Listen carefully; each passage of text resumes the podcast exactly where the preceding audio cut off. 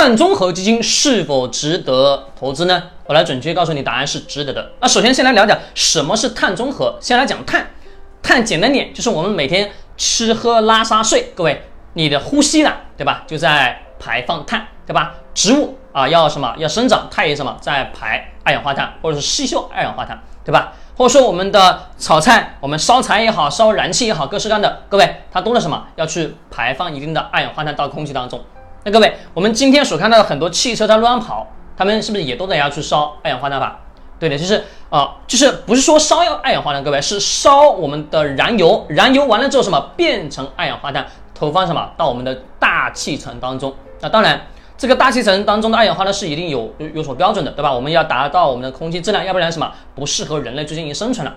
那各位，这个领域当中，其实我们现在国家相关政策当中所体现出来的，对于碳的排放的控的控制是已经什么非常非常的优秀了。那未来各位，这个领域是一定是值得去进行投资的。为啥？因为它直接的关系到了我们人的民生，是关系到人的民生的一些东西。对吧？你你做很多很多很多事情，以及我们出行等等相关的，你多什么在不断的排二氧化碳，而排二氧化碳就需要什么有某某某技术去把什么把这个呃二氧化碳进行中和掉，或者说变成什么变成水，变成我们的氧气。各位，这个领域当中是值得去投资的。但是记住我所说的前提条件一定是选择优秀的基金才可以。关注我更多的投资理财知识干货。